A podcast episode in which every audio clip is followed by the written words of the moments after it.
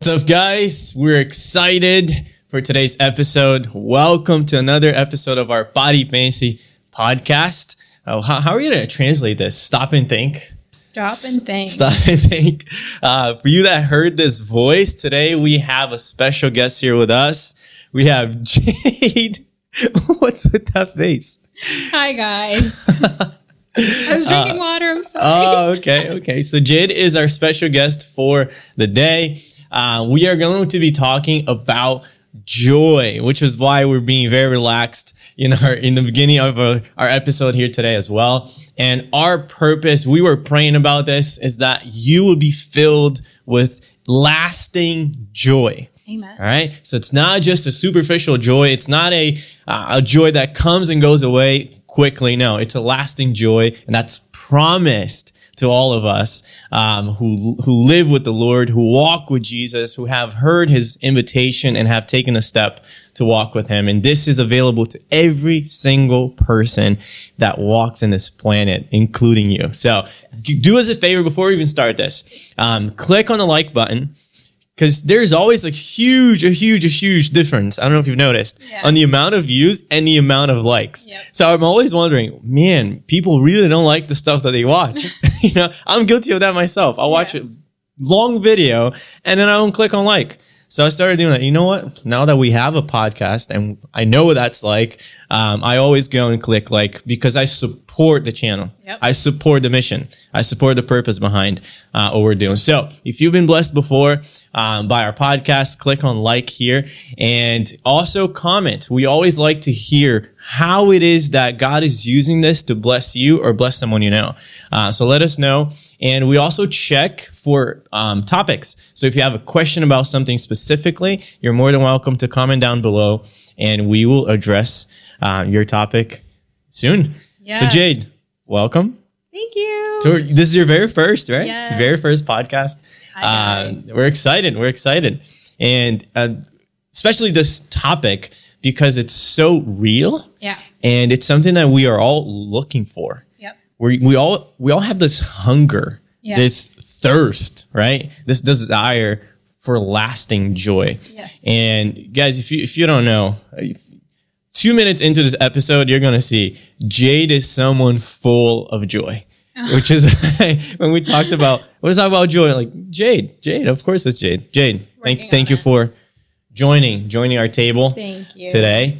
And you mentioned that this is something that the Lord has been speaking to you a lot Yeah. about, right? Yeah. How did this start? Was it out of nowhere? Uh, you were just doing your devotional, or were you interested in the subject? How did this come about? Why why joy? How did that come up? Okay. So, first of all, I just wanted to say hi. Um, Isa, if you're listening to this, I love you. um, only because she is like a faithful listener to this podcast and she's always promoting it. Yeah. She will for sure be listening to this. yes, you will. But um, back to your question. So yeah. I went through a period of a lot of anxiety and slipped into um, what they call like high functioning depression. Okay. Um, I would say end of 2020, and then for a long, long portion of 2021. Um, it was almost a year of like just feeling clouded and gray and just not joyful if if i'm able to say that. Um and in that time especially when it was like at its peak like end of 2020 um i was talking to a therapist. I got the care that i needed. Um i was actually put on a low dosage of like medicine to help um because it was you know something that was out of my control. Um and in the past i would say year uh, the lord has really been sp- speaking to me specifically about restoring the joy that i felt that i lost Mm. um because in this season in, in this season of like depression of anxiety of like deep anguish which i really couldn't explain because it wasn't like i wasn't um, spending time with the lord or it wasn't like i wasn't eating well or exercising or things like that. I just felt negative emotions, things that weren't good. Um, and so, you know, a lot of it was like chemical things that I really couldn't control. Um, and in prayer, there was this specific moment, I think, towards the beginning of this year of 2022, where the Lord so clearly directed me to start praying for joy Mm. and just directing me, like, hey, it's possible. Like, I'm going to restore your joy. Like, you're a joyful person. This Yeah. isn't, this, I did not call you to be sad, you know, to be sitting in this darkness. And it's helped me so much to come out of that. Um, and I, there was a specific day um, where someone that I wasn't even close to shared a testimony about how the Lord did the same thing in their lives. And I DM'd them and I was like, hey, like, you have no idea who I am, but I heard you speak and you shared your testimony, and the Lord is doing the same in mine. And and she was like, "Oh my gosh, I'm so glad to hear that. I'll be praying for you." Um, and it's so liberating to know that, you know, he can do that and, and he does that. And my mom even she mentioned this phrase to me and I thought it was so key and like so beautiful. We are joyful people who go through moments of sadness. Wow. We aren't sad people who experience joy. Mm. The other way around, especially when we have our hope in Christ, when Yeah. we're anchored in Him, when we have something to look forward to, we have joy. We are joyful. And yeah, life is hard sometimes, and we do experience um, sorrow and things like that, just as Jesus did. Yeah. Um, but bottom line, standard, we can be joyful. Wow, Jade, thank you so much. I think that statement is so key for us because a lot of times we are we let ourselves be defined by our feelings. Yeah. And feelings come and go. Yep. Like you mentioned, you know, life has its ups and downs. There are times where um, our joy seems to be taken away from us, right? So, so that definition helps us to remember that we're not defined by what we're going through and what we're feeling. Right. We're defined by something much higher Yep. much deeper, Yeah. right, than ups and downs and feelings, right? And I love that. We are a joyful people, right? Yeah. It, it's part of the fruit of the spirit, joy, Yes. right? I can't, I can't picture um, God's people not rejoicing. Exactly. We have God, Yeah. you know, we- we have something to rejoice over, even when situations are not the most joyful situations. Right. And I, I love that.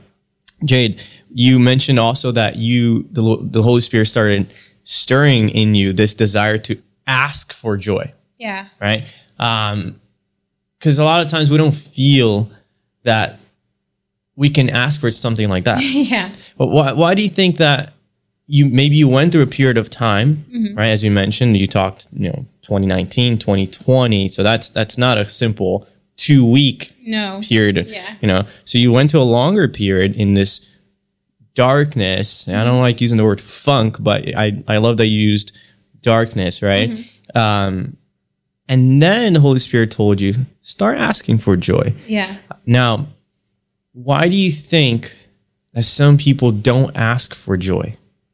Like, for example, why were you in that period and then thinking, hey, I'm, it's not like I'm living in sin? Um, you mentioned you were still spending time with the Lord. Yeah. And yet you were going through this, but you hadn't thought about, let me ask the Lord for joy. Yeah.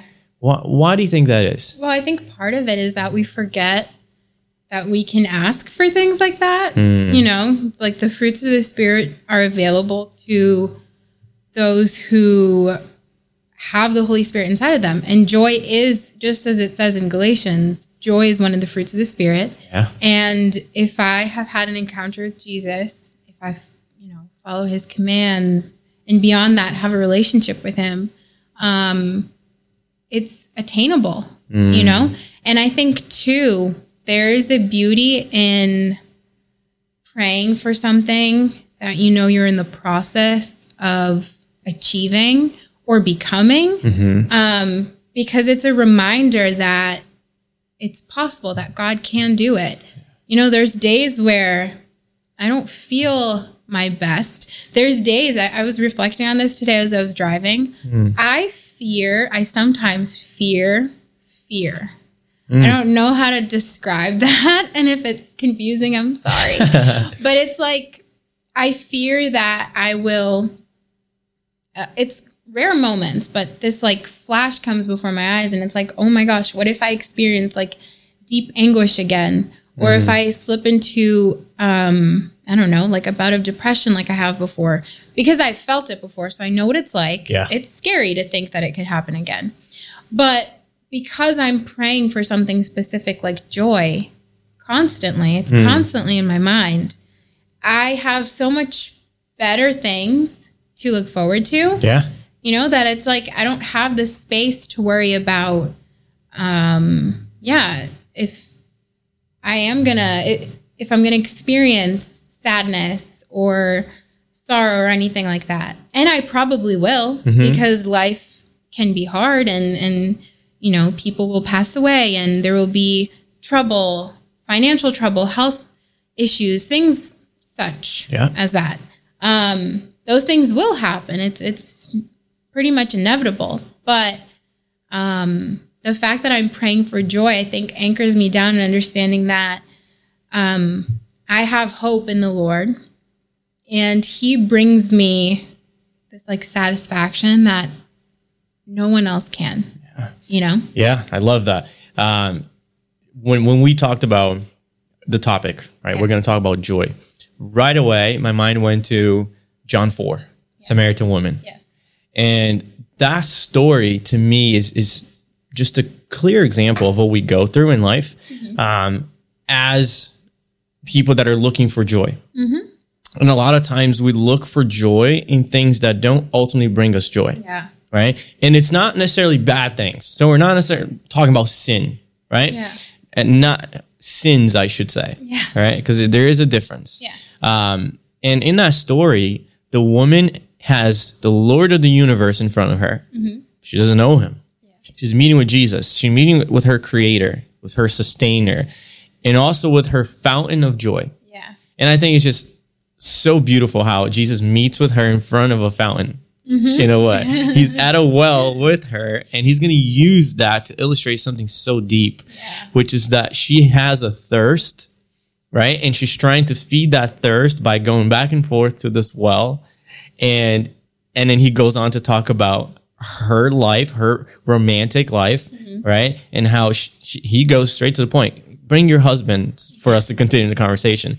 And she just responds with honesty, which is something I love. Yeah. Something that you're going through, you went through, Yeah. right? You're like, Lord, I need joy. Yeah. Lord, I want joy. She doesn't hide the fact that she's had multiple husbands. Right. She doesn't hide the fact that the man she's with now is not her husband. She just straight up says, I don't have one. Mm-hmm.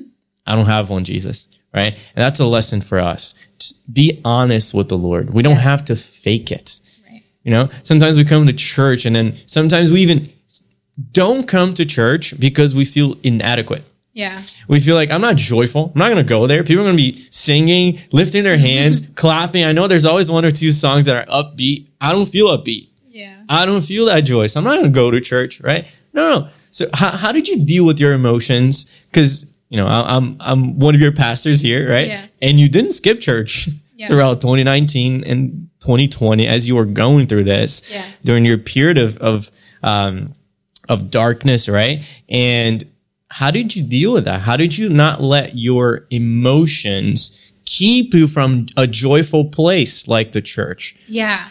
I think um, there's a lot of elements. Mm. One of them, the first thing that comes to mind is I am surrounded by an amazing support system. Okay. Um, I mean, you're part of it. um, but I think too, like my parents knew so closely that everything that was going on, like they, more than anyone else, they knew um, the not great parts. You know, like they saw me crying during the day and all the time, and they listened to everything that I had to say and you know, I got to open up with them and I, and they really pushed me to not isolate myself, not let this get the best of me. Mm-hmm. Um, which part of that is church. I mean, I love the things that I do here. Um, it brings me joy for sure. Nice. Um, and I think I also tried to remind myself that the people that I have here, um, they bring out something in me that if I'm home by myself, you know, I wouldn't be able to have. I think too, um, I'm studying psychology. So a lot of the things that I was going through, I technically understood. Okay. And I knew, I don't want to say I knew how to help myself because it's not like I don't have a, still finishing my bachelor's. I'm not some, like I can't, I couldn't diagnose myself or anything like that. But I knew like I needed to try to eat well. I knew I needed to exercise. I knew I needed to be around people who um, brought out joy in me, who brought out a side of me that, um, you know, I wouldn't have at home by myself. And it was so tempting to be isolated and be alone. And I think there was a solid like three weeks where I tried my best to be by myself and to isolate. And eventually, you know, people like my closest friends were like, hey, like this isn't okay. But also, I realized how much damage it was doing. And I think in terms of, you know, not letting my emotions get the best of me in that season, the Lord really um, was so kind in reminding me over and over again that I didn't have to do that alone, especially not without Him, um, and definitely not without people, you know. And things were constantly brought to mind of just you know how good He is, His goodness, His um, love for me, His care for me, and it was so clear to see now that I look back. Like I can see in little details how much He was there for me and and protected me from things and allowed or, or didn't allow things to be you know worse Nice. um yeah Nice. Um, and I, I love that you mentioned the support that you had, Yeah. and also can you can you share a little bit of how it is that God reminded you? Because you mentioned, you know, He reminded me of His goodness, and Yeah. even as you're saying that, I I could think back of certain times where I asked you to bring a word to the youth Yeah. during this period, right?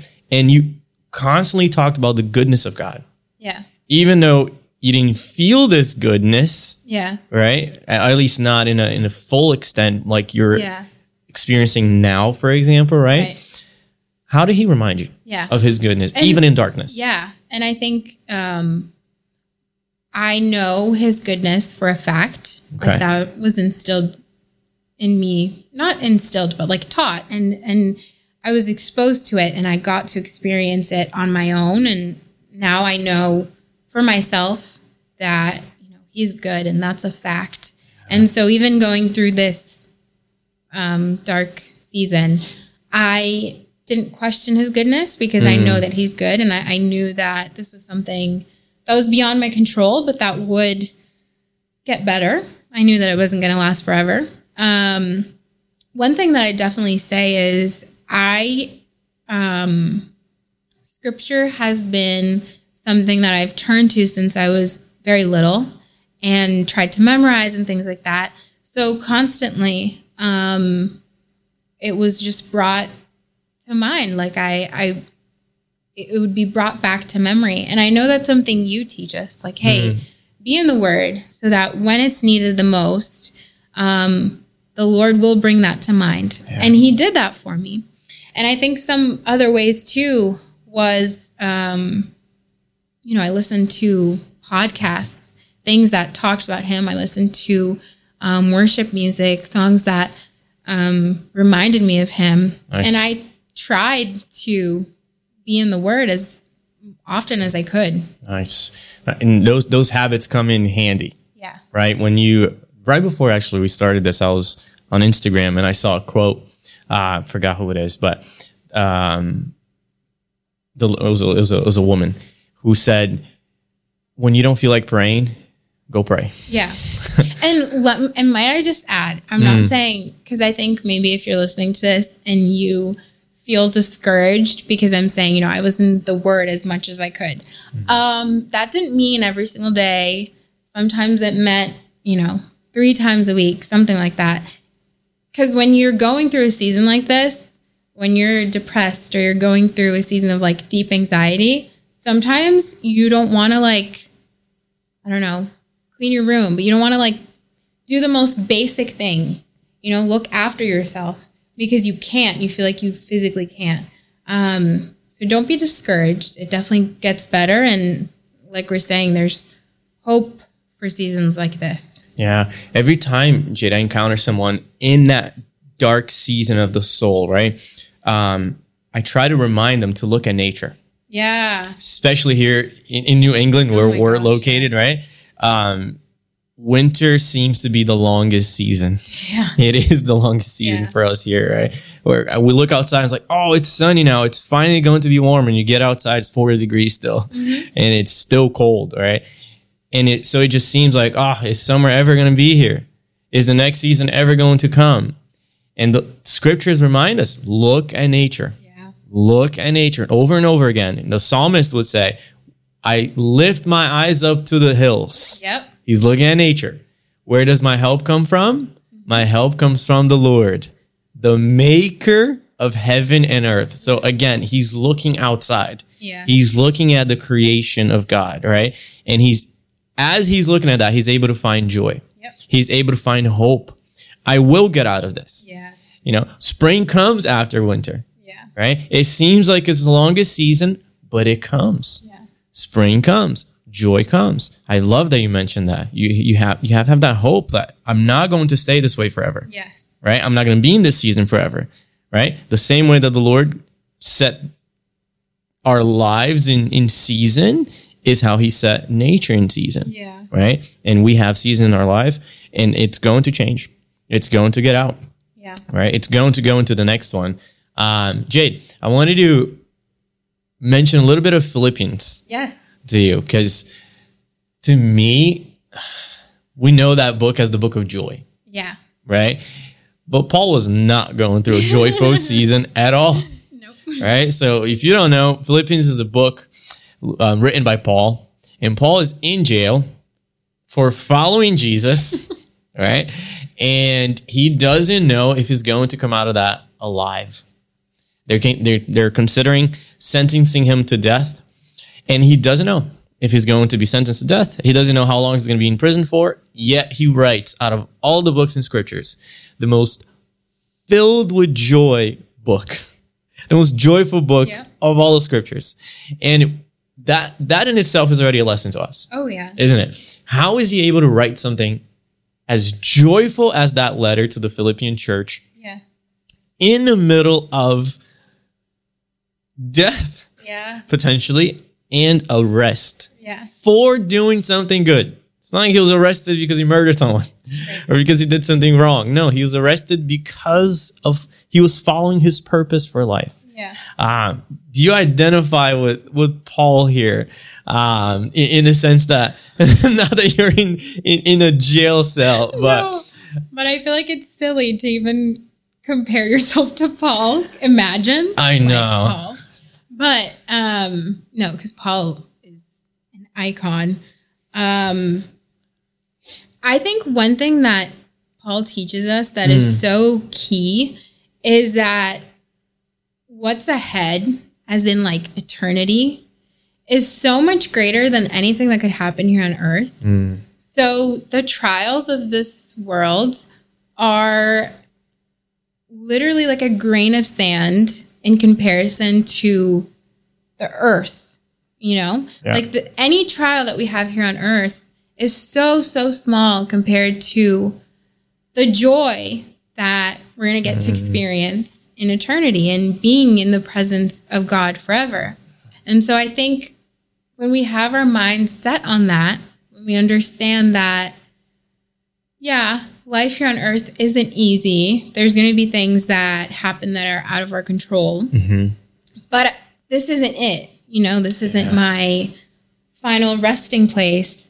Um, I have a friend Mm. who has a tattoo that says "Earth is not my home." Nice. Um, and it's true. Earth isn't our final destination. We're not, you know, we're not done here. There's actually so much more to look forward to, and and um, you know, so much more that we're going to get to enjoy. And Mm. so, I think that can bring us so much joy. Yeah, yeah, I agree. Um, I was I was looking at uh, at a, an, ar- an article about joy killers, and I wanted to share with you Ooh. just to see. Um, so she mentions five joy killers. Okay. See if you can identify uh, with one with any of them, Yeah. and let's talk about them a little bit. Yeah. First one she mentioned was unresolved conflict, Ooh. and this is all based in the book of Philippians. Yeah. I didn't. I didn't even know it was a Cool. Christian article. cool. I was reading throughout, and then she's quoting scriptures, and then at the end, she's like, "Oh, I'm a, I'm a, I'm a Christian au- author," and I'm like, "Wow, did not expect this." It's the first thing that popped up on my uh, on my search engine as a result. I'm like, "Wow." So first thing she mentioned was as a joy killer, unresolved conflict. Oh yeah. Um, how can that be a joy killer? Oh. have you have you found that anywhere? Yeah. Um. So I, like I mentioned. Yeah. am very or I'm not going to say I am very. I have been um a very I was a very anxious kid. I have like anxious tendencies. Okay. And so when there's unresolved conflict, I shut down. I only think about that. Mm, Um, I think about, you know, oh my gosh, what does the person think of me? Or even like, if, you know, for some reason there's conflict, but, um, you know, regardless, it's, I can only focus on that. yeah. And it really does rob me of my joy. And I've learned now age a little bit, even though I'm only 22, so I don't know why. Not with age. Um, with a tiny bit of maturing, um, that you have to face things as much as you can head on. Mm. And so if there's conflict, you know, like one thing I learned with you was I'll never f- forget a conversation that I had with you where you said to me, strive for clarity. In everything we do, strive for clarity. And since that day, I think it was like summer of 2020, I have lived by that every single day to Wow. just be as direct and clear as possible with people in the way that I speak, in the way that I act, um, in the texts that I send, in the emails I send, at work, at home. Leave no room for conflict. Nice. That's awesome, Jade. That's awesome. I, as you were sharing, uh, I couldn't help but think of a of an interaction I had with you. I don't know if you're gonna. I think you're gonna remember. Um, co- I want to say my concept of time is awful. So correct me if I'm wrong. I want to say this was months ago, not years ago. Okay. Okay. Uh, we were at the coffee shop here at the church, yeah. and then you you happened to ask me if if if you have if you had ever made me upset. Do you remember this? Yes. oh my gosh. And what did I say? That I had. That you had. And that, oh my gosh, that one broke my heart and two drove me insane. If anyone knows why I upset Matt, please let me know. oh, it's unbelievable. I could see like because you're you're joyful, you're constantly smiling and laughing, right? But the moment like it's it, it's like someone flipped a switch on you. Like your It joy was taken me. away. She started crying, started crying because I said something in the past. I, it doesn't even come to mind. But she mentioned, Matt, have I ever made you upset? And I said, Yeah, you have. And she just shut down. Her face was like so different. Like, wait, let me fix it. Like, let I me apologize. What did I do? Um, because in your mind was like there's unresolved conflict Yeah. between me and Matt Yeah. that I wasn't even aware of. Yeah. Right. So that took away your joy. So right away when I read this, I'm like, yeah, that moment with Jade, yeah, to- totally Oh took away joy. You know, I'm going to be thinking about that, Matt. There you go. I brought it back. uh, but I actually mentioned this in in a message not too long ago Yeah. here with the kids. How um, I think I think it was two weeks ago actually. Uh-huh. I'm talking about the commandments. Yeah. And one of them was do not murder, right? Or you must not murder. Right. And sometimes we look at that and we go, okay, that's that's easy for me. I'm not going to murder anyone, right, mm-hmm. because of conflict. But Jesus, when he comes, he goes, he zooms into the commandments, right? In the Sermon on the Mount, he clarifies everything, right? And he goes on to say, when you call someone an idiot, right, and when you call someone, you know, stupid or something like Yeah. that, you are murdering someone, Right. right? You're there's anger in your heart towards that person. There's conflict going on, um, and and then Paul later on comes on to tell us that we shouldn't let the sun go down while we're Yes. still angry. Meaning, if there's unresolved conflict, don't go to sleep Yes. without resolving it, Yeah. right? Like you mentioned, bring clarity to it. Ask for forgiveness if you need to, right? I gave the example of um, Cobra Kai. Yes. So it's got that classic Yeah. um, no mercy, strike Love. first, Yep. right? As Christians, we're the opposite, Yep. right? We forgive first yes. because sometimes we go, oh, but like our situation, right? Matt's the one that got upset. I didn't, I don't even know what I did, Mm-hmm. right? Matt, you should, the one, you should be the one who, to bring it up and then talk about it, right? Yeah. No, we go and we go first. And Matt, I'm, Yeah. I'm sorry if I ever made you upset. I don't even know why, right? So if there's conflict between you and someone and it's killing your joy, I think we need to apply that scripture. You know, Mm-hmm. bring bring it to the light. Yes. Talk about it. Resolve it. Yeah. Jesus even goes on to say, like, if you're, he uses the the sacrificial um, system as an example of the time, right? He hadn't died as the Lamb of God for our sins, so at the time, people had to bring their own sacrifices, right? As a part of worship, as a part of forgiveness, um, and he says, if you're bringing your animal, right? If you're bringing your sacrifice, and you remember that, just to use our word here, that you have unresolved conflict with someone, leave your animal there, go fix it, Yep. go solve the problem, and then come. That teaches us something about how we should do church, Yep. right? Because if you resolve the problem, you're able to bring your sacrifice now with joy, Yes. right? I love how Pastor always emphasizes this in in, in our services here Yeah. when we're going to bring, you know, uh, our tithes and offerings. How sometimes it's it's tough, and and it's it's it's y- it, even the atmosphere changes in a church because we're talking about money and like ah it shouldn't be like that. Yeah. in scripture it's like it's about joy. It's about returning to the lord. It's about giving thanks to the lord. You've been so good right? And i remember this right away because jesus tells us go solve the problem and then come back joyfully Right. so that you can remember that God is a gracious God and He's going to forgive you, and that you should be bringing things to the Lord with joy in your heart, Yes. right? That our services should be places of joy, Yes. right? And I, I, I love that. It came to mind right away. Yeah. Can we go? Can we go to number two? Yeah. Number two, she mentioned comparison and envy. Um, I remember listening to a sermon once. I think it was Craig Groeschel, and he he had this line, he, and he would say it all over. Um, comparison kills joy. Yeah. Have you experienced that? Yeah, I, I think so. I think anybody who is alive Hmm. probably to some degree has experienced it. I mean, you might compare, you know, well, I have this and this person has that, Hmm. or they're at this stage of life where I wish I was, you know, based on age or whatever. Um, I think that reminding ourselves of who we are in Christ Mhm.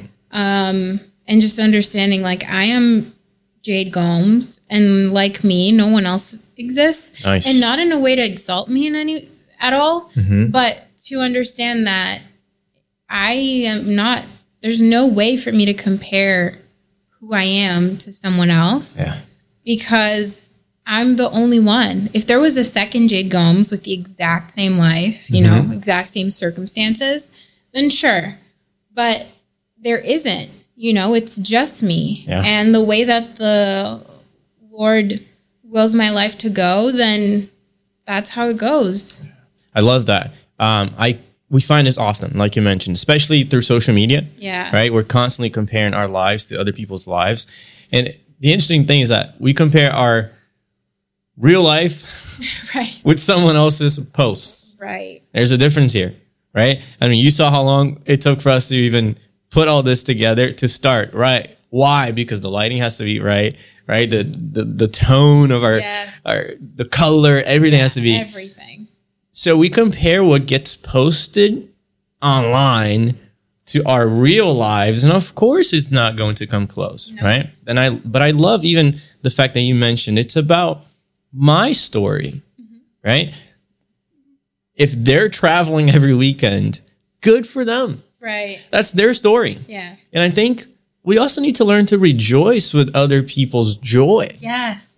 right? Yes. Because I mean, we compare a lot of times. We compare up, Yeah. right? And then we feel bad about ourselves Yeah. rather than, dude, that's awesome. I'm so glad you got that car, Yeah. right? If I couldn't do it, I'm at least it's, you got it, Yeah. right? Let's enjoy that together. Yeah. Give me a ride Give sometime. right? So so many times we'll do the opposite. We go, oh yeah, look at my car. They got this car. Yeah. Or look at um their finances and mine. Right. No, this is my life. The Lord is my shepherd. He's providing me what I need. Right. Right. And if I don't have something, it's because I don't need it. Yep. Because he's my shepherd. I lack nothing, Yep. as David says. Right. Amen. If I don't have what they have, it's because I don't need what they have Yes. right? Oh, but they don't need it either. You don't know. Yeah. You don't know. Yeah. The Lord is my shepherd, and He will take care of me. Yep. You know. So I think I, I definitely agree with this one. I, I compare often um, ministries, for example, right? We compare our church Mm-hmm. Yeah. with someone else's church. Yeah. We compare. You know, you're you're a creative director here of our church, Yeah. right? So you're going through this too. You compare how our services what they look like to someone else's services, our photos, our posts, the equipment we have with other people. And a lot of times, what do we do? We're like, ah, if only we had that amount of volunteers. If only we had this person working here, right? And it's like, no, no, but this is this is us. Yeah. This is what the Lord has given us, and we're grateful for this. Absolutely. And we're gonna do the best we can with this Right. right? The moment we focus more on what we have, I think joy's joy gets restored to us rather than comparing uh, to someone else. Yeah. We Is have that- to yeah, we have to remember that we're like stewards of the things that the Lord has instru- entrusted to us. Mm. And I mean, all that that means is that it's like our responsibility to take care of it. Um, that's what a steward does. And so, you know, if this is what I've been given, Yeah. if it's a bike and not a car, Yeah. if it's 10 volunteers and not 200, Mhm. then that's what the Lord has for me right now. And, you know, I'm going to rejoice. Amen. Amen. Jade, can't help but mention this one too. Um, you are, you mentioned you're 20, what, 22? About to be 23. 22. You're about to be 23? Is that what you Yeah, said? yeah. Nice. When's your birthday? May 28th. There you go. This I was, just this gave was, so much information about myself. Yeah, careful, Goodness. careful. Uh, but May 22nd, if Jade has impacted your life, make sure you give her a gift. 28. 28. Close. Sorry. She's 22, turning 23. And Jade, you have, um, you're finishing up your degree, Yes. right? Um, and you are going through a season now where, especially in the Christian world, uh, you, you get to your 20s, there's this pressure from the church, even, right? Yeah. To be like, hey, so when are you going to get married? Yeah. Jade, so hey, isn't it? It's real, isn't it? I guess. Yeah. I I remember. I remember when I turned twenty and twenty one. Everyone in the church were like, "Matt, so you know, who is it?" Yeah. Um, how did you How did you deal with that? Because there are people your age or a little older than you Mhm. that either got married or are getting Getting- married, yeah. right? And you're in. That's not your season right now. No. How do you find joy? Um, I I like the season that I'm in. Nice. I think that helps a lot. Yeah. I know some people don't. Um, and that's hard. I mean, I can't say that there aren't days where I'm like, oh my gosh, like I want a family. I want, you know, babies. Yeah. Um, I think people have been very kind here at church. They have not no like I can't think of like one encounter where someone was like, "Why aren't you married yet?" or "Why don't you have a boyfriend?" There are a lot of people who'll be like, a lot of m- moms. I don't know if I should say this on here, but there have been a lot of offers from moms who are like, "Hey, my son, this and Ah. that," like giving the curriculum, and I'm like, "Um, thank you, but." That's not how that works. don't want to be set up by anyone's mom. Um, but yeah, I don't feel this immense pressure from people necessarily. I think Okay. it's more so of like a um, social cultural thing, Mm. and especially, I mean, being Brazilians, you know, there's a tendency to get married younger. I know my mom got married at like 26, and that was almost scandalous because it was like too old. Mm. Um, but I really, really enjoy the season that I'm in. And I think that helps. I see so much fruit in having so much time. Yeah. You know, like I, I can do now what I know other people who are my age can't Yeah. because they they're in committed relationships, they're married, they some have kids Yeah. um, and I don't. You know, Yeah, I'm just yeah. taking care of myself. I'm gonna go get my nails done Yeah. later. You know, and I've, you know, I'm, I'll be at church after, and then I'll be on church Sunday, and like, you know, it's one thing after the other, and I have time to meet individually with people, to um, lead a small group, to, you know, be at Spark on Fridays, and it's great, and a lot of that for me specifically Mm. brings me a lot of joy. That's awesome. Yeah. I, I love that. Um, it's applying again Psalm 23 The Lord is my shepherd. I lack nothing, Right. right? This is the season that I'm in, and I'm going to enjoy it. Yeah.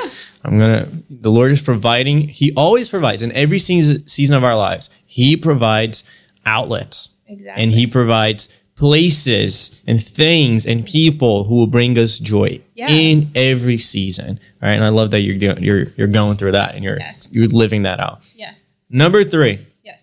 um, complaining Ooh, yeah. as a killer, as a joy killer. Um, and I, I even wrote down as soon as I read it, I was like, this makes so much sense. Um, I'm reading through the Pentateuch right now Uh-huh. because I'm taking a class, Yeah. and over and over again, the people of God, God takes them out of Egypt, right? Yeah. Sets them free from being slaves to Egypt and to Pharaoh, and gets water from a rock, daily provision with Yep. manna from heaven. Yet, what is that generation known for? Complaining. right? How do we do that as a society in 2022? How do we? Do you see us as complainers? Oh my gosh. So, okay. So, something we have here you're going. at church as a staff, or like for for us who are staff, is Yeah. we have staff meetings. And I'm the youngest of every, there's, I think, four of us who, four or five of us Five, who yeah. participate. And I have become known as not as a complainer, but just someone who points out some of the negative stuff. And um, they attributed that to our generation. So anyone who's our age know that we are apparently known as complainers. um, to my defense, I think that I'm just pointing out things that, you know, I'm trying to foresee the future and trying to help I don't know, unforeseen circumstances, things like that. But I think our, our generation definitely, definitely has a harder time looking at the glass half full than, um, or no. Yeah. yeah, yeah, yeah. Yeah, Instead of instead of yeah. Um there's so much to be thankful for, yet Mhm. we're talking about the fact that, you know, well, I don't have the latest iPhone or I don't have the like I don't have new shoes like the shoes that everyone's wearing. It's like, wait, hold on. Hmm. Like the I there's so much more that could be wrong or worse. You know, we we live here in Massachusetts in one of the best places Yeah. in the world to live. Yeah. And yet we're so ungrateful and we complain about everything all the time. Um yeah, that that's a hundred percent a joy killer. I mean the the only way really to you know the rejoicing um is a command like in Mm. um in the psalms um especially psalm 32 it says be glad in the lord and rejoice Mhm. so if we're to do that you know how can i do something that i'm constantly doing the opposite of it i'm like complaining how am i supposed to rejoice how am i how am i supposed to be like thankful and glad if I'm all I'm focused on is the negative, is the bad things that are happening. you know? Yeah, I gave the example of um, my son Elijah. um, Favorite kid. he's he's only two. He's turning three in a couple of weeks, and but we pray with him every single day. And sometimes he's tired, but we before bed I'm taking him and we're gonna give thanks. Yes. And he doesn't know many words, but we give thanks for everything we went through that day. Yeah. those the little things like i'm planting a seed i'm putting something in his heart right that i mean he's going to grow up here lord willing in us right like you mentioned in massachusetts in a place where we have so much and yet we don't feel like we have enough Yeah. right and um little things like I- i'll say things like lord thank you for bread Yeah. thank you for danone thank you for the yogurt uh, thank you that you know daddy came home Yeah. thank you thank you that we have this bed like the little things like he's got a little elephant that he loves to you know snuggle with and fall asleep with Yeah. so we give thanks for that like lord thank you for elephant Yeah. When I was, um, I think like seven, I Mm. remember still where we lived. We were, um, it was just me, my mom, and my dad. My sister hadn't been born yet. And the week leading up to Thanksgiving, my mom was trying to teach me the art of prayer, which Okay. she is a master at. I love my mom. Um, she she invited me to join her in praying for a whole week, just thanking the Lord for things. nice And I was really little, so I was like, okay, I guess. But that that impacted me so much that to this day I still have like very clear memories of that week nice of like praying and just asking. She made it so clear, like, hey, this week we're only gonna thank the Lord. We're not gonna ask for anything. We're only gonna be thankful. And it was so impactful. Like I I want to do that with my kids. Yeah. You know, one day. yeah, definitely one of the most joyful weeks for you Yeah. right For and you can't even think of like oh yeah we got this huge thing we got this huge blessing No. nope but what did you do you focused on Yeah. thanksgiving Yes. right? So when we focus on Thanksgiving, it's, it's almost like, hey, do you want to be more joyful? Focus on not asking for things Yeah. that you don't have, and focus instead on the things that you already have, and start giving thanking thanks for for those things, Right. right? Um, number four, pride and self centeredness. Uh, when I read this one right away as a joy killer, I thought of um, the first no in scriptures. The first time that God looked at something and he said, It is not good. And it's interesting because it happens before Genesis 3, where we have the fall of humanity, when we have the first sin, right? First time that God ever looked at something and said, This is not good, is when he looks at Adam and Adam is alone. Yeah. And he looks at him and says, It's not good that man is alone. Right. It is not good, right? And we have this tendency to think that, no, no, no, I, I got to get it all figured out mm-hmm. on my own. I have, it's almost like a dog running, trying to catch its own tail Yeah. because we think, no, no, I got this. I, am going to catch it. I'm going to catch it, right? I, I've, I've got this. I, you know, I'm going to focus on me. I'm going to do me. Very, very um, postmodern Yeah. way of thinking, Yes. right? My truth, my thing. I'm going to do me, and I'm going to find joy in that. Right. And I'm going to be okay. We're living like that, yet we're not finding joy. Right. We're known as the most depressed and anxious society that's ever walked this planet. right. And yet we insist in this self centeredness, focus on you, you do you, you get better, you got this, Yeah. right? Um, how does that, do you see that as a problem for joy? Like the more I focus on me, me, me, and pleasing me, and thinking that I've got this, I don't need to tell people that I'm struggling. Yeah. I don't need to to tell a small group leader. I don't need to go to church, right? I don't. Sometimes we even go on to say, well, I don't. Even, I don't need God. Yeah. Maybe we won't say it, but we'll act like it. Like I can do this. Yeah. I got this under control. I'll get this figured out. How can that kill our joy?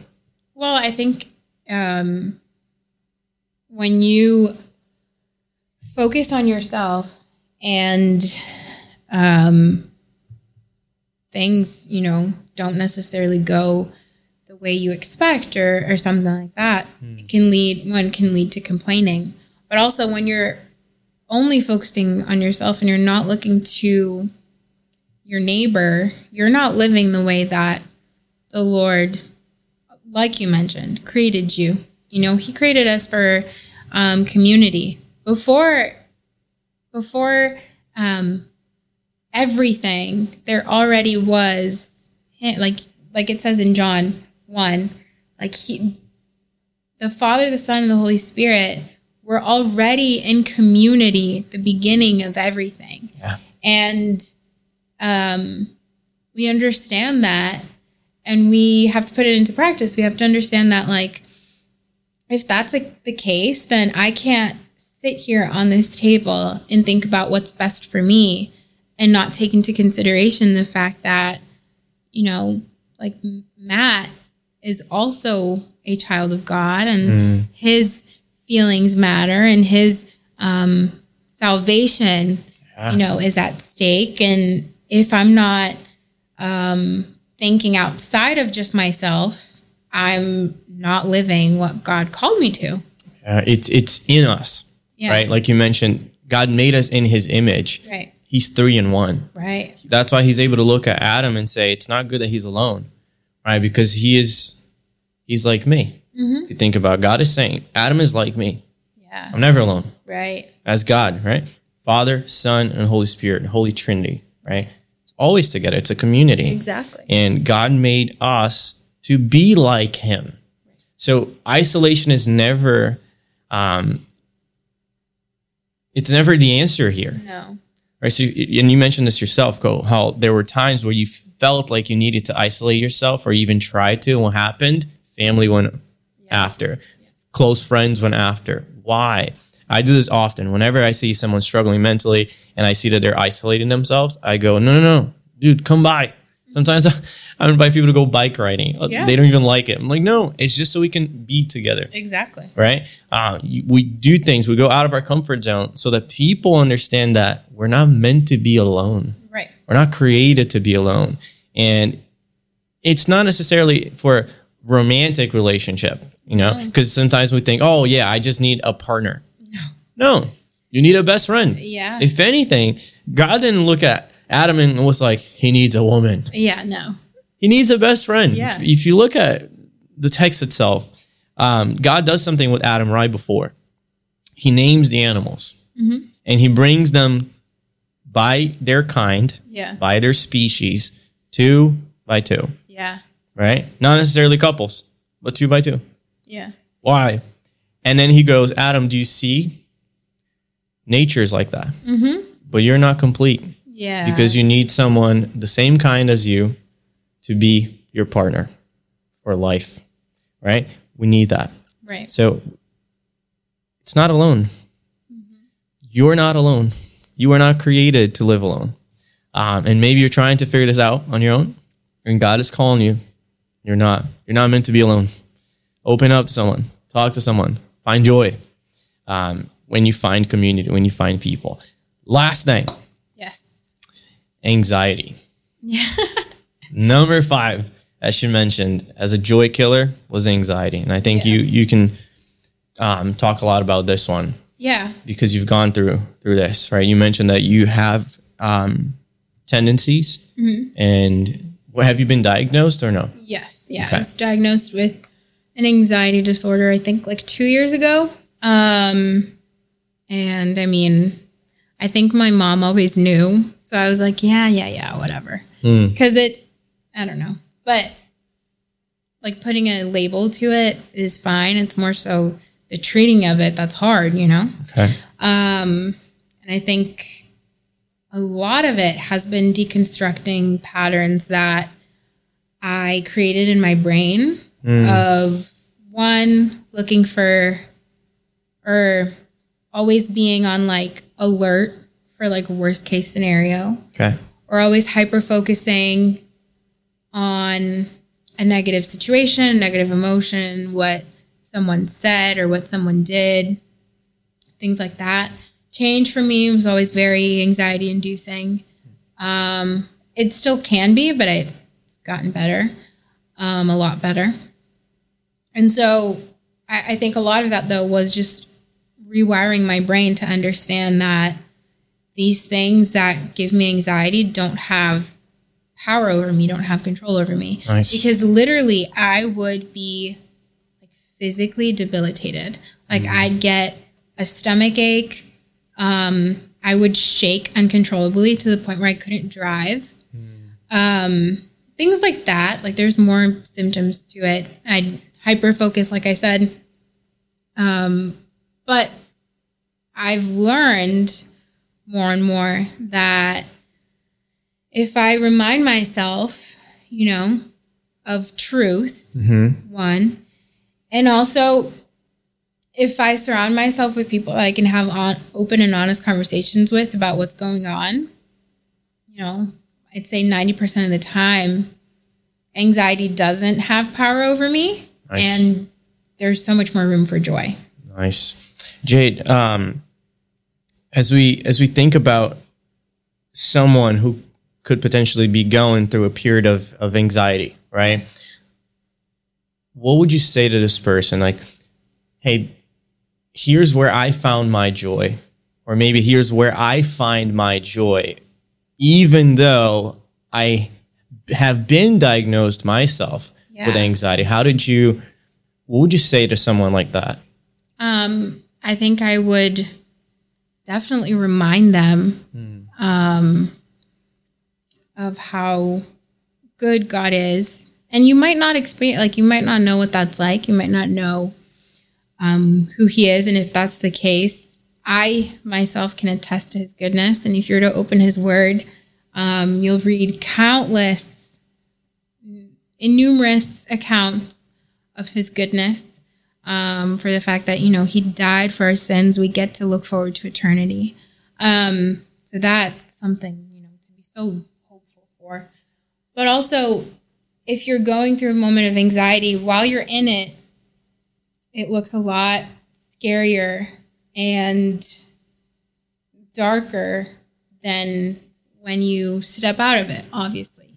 And it feels like it's never going to end. And that's not the case. There is like an end to it.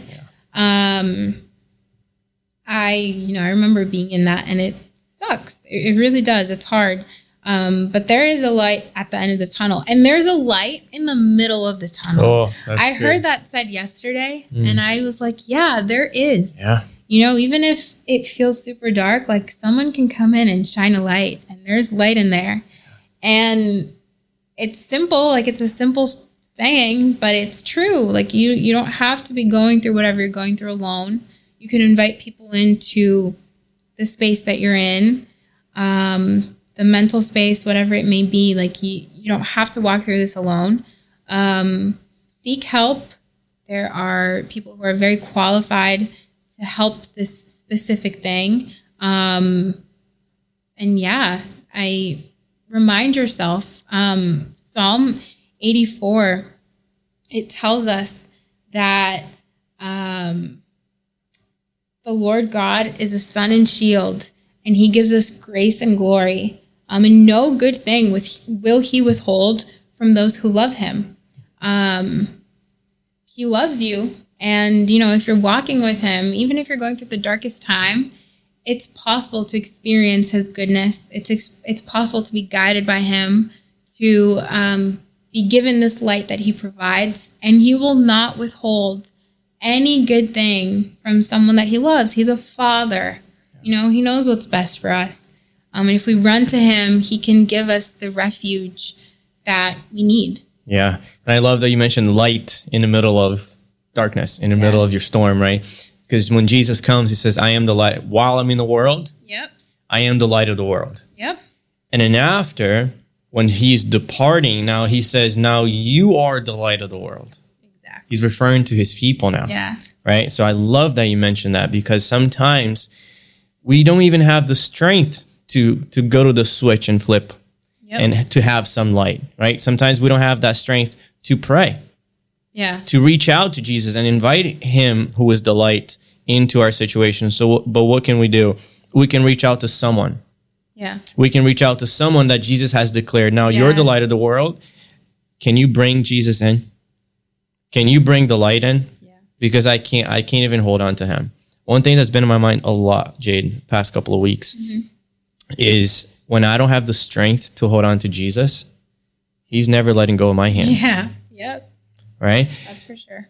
So if you're in the middle of that darkness and we feel I need some light, remember that. First and foremost, he's holding on to you. Amen. There is light, Yeah. right? And but then secondly, reach out to someone who is a follower of Jesus, who is walking with Jesus, who has light, Right. so that they can come closer to you. Maybe just remind you, hey, the light's on. Mm-hmm. The light's on. He's here. Yeah. He's here. Right? But as someone else with light comes in, it becomes lighter. yes. And I love how light yeah. and lighter has that sense of Yes. not just brightness but also of being lighter Yeah. rather than heavy like weight. yeah Yeah. um last thing jade I Okay. need- I need to ask you this question unless you have something else you want to say too Okay. i do have a question what brings jade most joy right now give me Uh, three things okay. So obviously Jesus, and you guys can tell based. I hope based on this podcast. So I'm going to say three other things. Um, my dog Billy. I love him. He's the cutest thing in the world. He got a haircut yesterday. I actually think getting a dog did a lot for like my mental health. Like having to take him on walks, Yeah. having to be responsible for someone. taking your eye off yourself exactly. yeah Um he's so cute. My family, I'm obsessed with my parents. I love my sister. I'm so blessed by like the people that the Lord entrusted me to. Um, they're great. Uh, and just my friends, the, the other circle of people that I'm surrounded with, with which you're a part of. So Hey. I'm very, very thankful for that. All of that brings me a lot of joy. nice Yeah. jade thank you so much Thank you. Thank you for your time here with us. Guys, Jesus is our ultimate source of joy, and he is available to anyone who would reach out, who would call to him. Right? So this is this is what we prayed for. This was our purpose. This was our prayer before we even talked about um, this topic with you. You are um, you have access to joy you have access to joy and that's what we wanted to um, bring to you. Reach out to jesus and reach out to someone that knows jesus because he is your source of joy. If this blessed you do us a huge favor. Send it to someone. Send it to a friend who either needs to hear it uh, or someone that you are reaching out to because you are asking for uh, for help or for joy from. So give us a thumbs up. Remember that. Uh, like that button. It's so important for us um, because it tells YouTube that this is a relevant content. This is relevant content. This is a relevant podcast, and that more people should hear it. So you help us take this message of joy to others when you simply click like and leave us a comment. God bless you, and we'll see you at our next episode.